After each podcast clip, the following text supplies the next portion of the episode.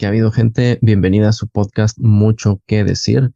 Y hoy me encuentro con una profesora de Uruguay y se llama Karina. Y pues le quiero dar la palabra para, para que se presente un poquito. Pero antes, gracias Karina por, por aceptar la invitación.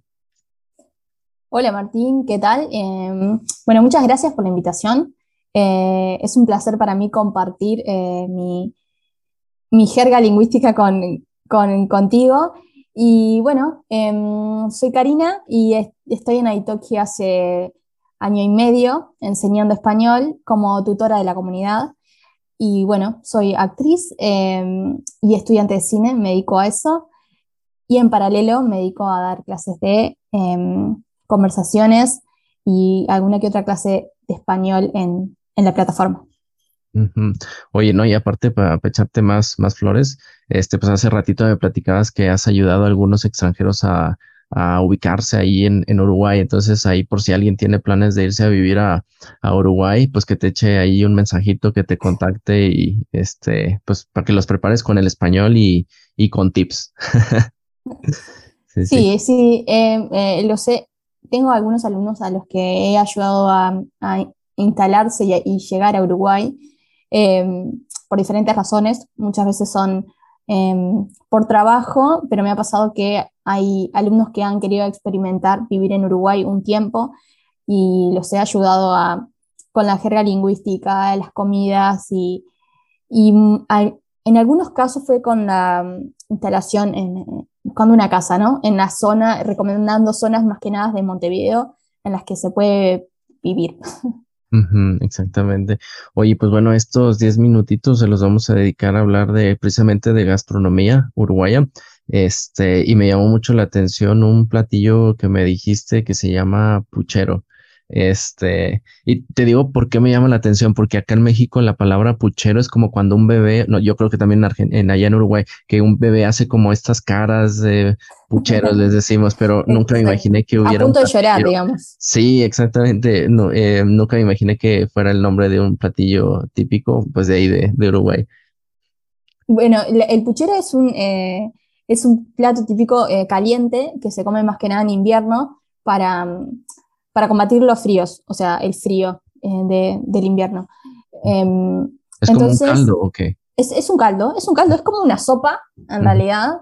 Uno hace una sopa y, ahí en esa mezcla de tipo, pone agua eh, y le agrega todas las verduras que quiere y, y también le agrega carne, por supuesto, carne siempre. Entonces. Eh, Somos carnívoros en Latinoamérica. Entonces, eh, cuando todo eso se, está a punto de hervor y ya está todo cocido, eh, se condimenta con las especias y sal a gusto.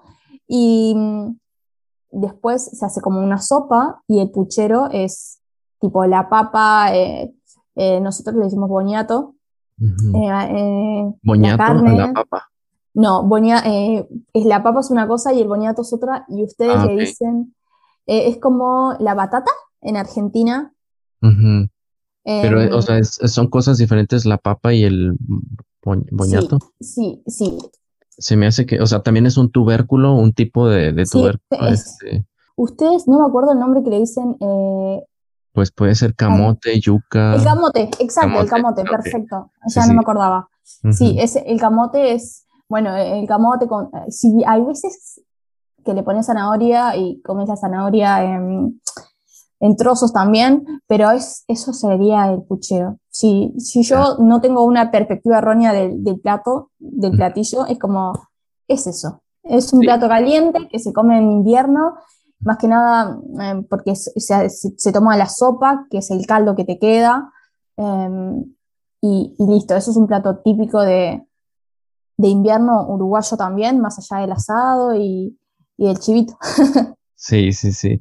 Oye, pues suena que es un buen, o sea, es nutritivo, tiene tubérculos, tiene carnita, o sea, bien, es sustancioso, ¿eh? Y, verduritas también, que eso a veces las mamás también, capaz que es por eso que le dicen el nombre, la verdad que desconozco el origen del nombre, pero el puchero es típico para los bebés también, porque tú sacas la papa, la, la pisas, si tienes zanahoria también, le haces un purecito y se lo das al niño, para que coma también, que es como la comida inicial de, los bebés cuando, cuando son pequeños, cuando son bebés. Sí, pero, unas papillitas, no, pues, no tiene dientes. Sí, entonces eh, creo que capaz que por eso el nombre, desconozco la verdad. Pero eso es un plato típico uruguayo que no es tan conocido, pero es típico de las mesas uruguayas cuando eh, es invierno más que nada. En verano también, pero con 40 grados muchas veces no te dan ganas de comer comida tan caliente. Exactamente. Solo mate, con, con, 45 grados, mate sí, eh, con 90 grados también. Sí, sí, Oye, ¿y qué onda con eh, ese postre, el Mazzini, que me, me llamó la atención? El, bueno, me dijiste dos, el Chaja y el Mazzini. Este... El Mazzini, el Mazzini por lo que yo sé del Mazzini y por lo que he comido, es un postre eh, típico también em, de, Montevideo, que bueno, que surgió en Montevideo y después se expandió, pero más que nada en Montevideo.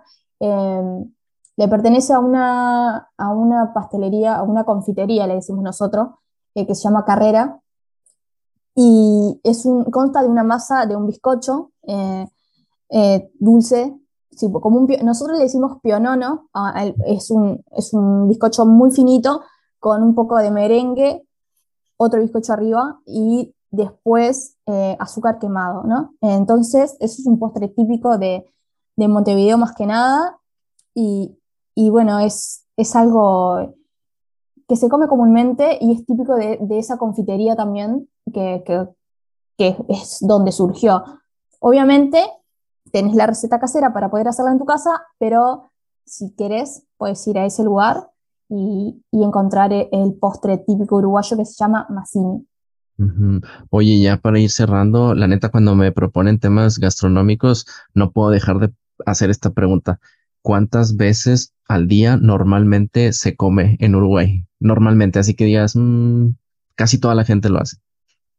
Eh, ¿Las comidas o el, o el postre? No, ¿cuántas veces? Por ejemplo, acá en México, pues cinco, o sea, lo normal son cinco comidas, como las tres principales, desayuno, comida, cena, y entre comidas por ahí hay un snack que le llamamos muy, eh, no sé, una merienda en la tarde y un snack mañanero, pero siempre estamos tragando aquí en México. Sí, ustedes son los únicos que vuelven a, de, después de la muerte solamente para tragar, eso ya lo, lo conozco. Pero... ¿Qué onda? No, en Uruguay, eh, sabes que tenemos una, no hay una alimentación muy equilibrada en ese, en ese aspecto. Ahora se han creado campañas como para ser conscientes más que nada del desayuno, porque em, el uruguayo no desayuna, o sea, toma mate, o sea, pésimo. Pésimo. Mate. Listo, pero em, más que nada eh, creo que se almuerza, se merienda y se cena a veces, pero, pero no es como, no, no hay un, orden como decir, se cumplen con las cinco comidas que recomienda un, especialista. Entonces, eh, más que nada el desayuno, te podría decir. Eh, el problema está en el desayuno, que, es la primera comida del día, como para arrancar con toda la energía. Y bueno, em, se han hecho varias campañas concientizando de, la importancia del desayuno, ¿no? Porque, sí, sí son en ayuno. Entonces, no se puede vivir de mate, aunque el uruguayo te diga lo contrario, eh, no se puede vivir solo del mate. Así que, bueno, em, creo que yo, por, ejemplo, he, estado más consciente de que tengo que desayunar y en mi caso lo he, puesto en práctica estos, estos últimos años. Em, pero si no, tampoco desayunaba, era solo un café a veces también y, listo. Pero después sí, almuerzo, eh, merienda y cena y también siempre, siempre eh, picoteando algo, pero em, más o menos creo que es, como la forma de, alimentarse socialmente hablando. Así es. Este, digo, ya para cerrar, yo por ejemplo, si no desayuno, si no como en la mañana, que le llamamos desayuno o almuerzo porque es más pesado, o sea, yo ando de malas, entonces sí tengo que, tengo que comer, si no ando de mal humor. Este, pero bueno, eh, Karina, nuevamente muchas gracias por, por esta, eh, por este episodio, por compartir esa, eh, yo digo que es, yo creo que no mucha gente del extranjero lo conoce, entonces qué chido que nos compartiste estos postres y bueno, este postre y, la comida, ¿no? Muy bien, gracias Martín por la invitación, ha sido un placer y bueno, espero que les sirvan estos tips y si están con ganas de venir a Uruguay o de practicar el acento uruguayo o rioplatense, eh, nada, que me contacten. Así es. Gracias, Martín. A ti, nos vemos.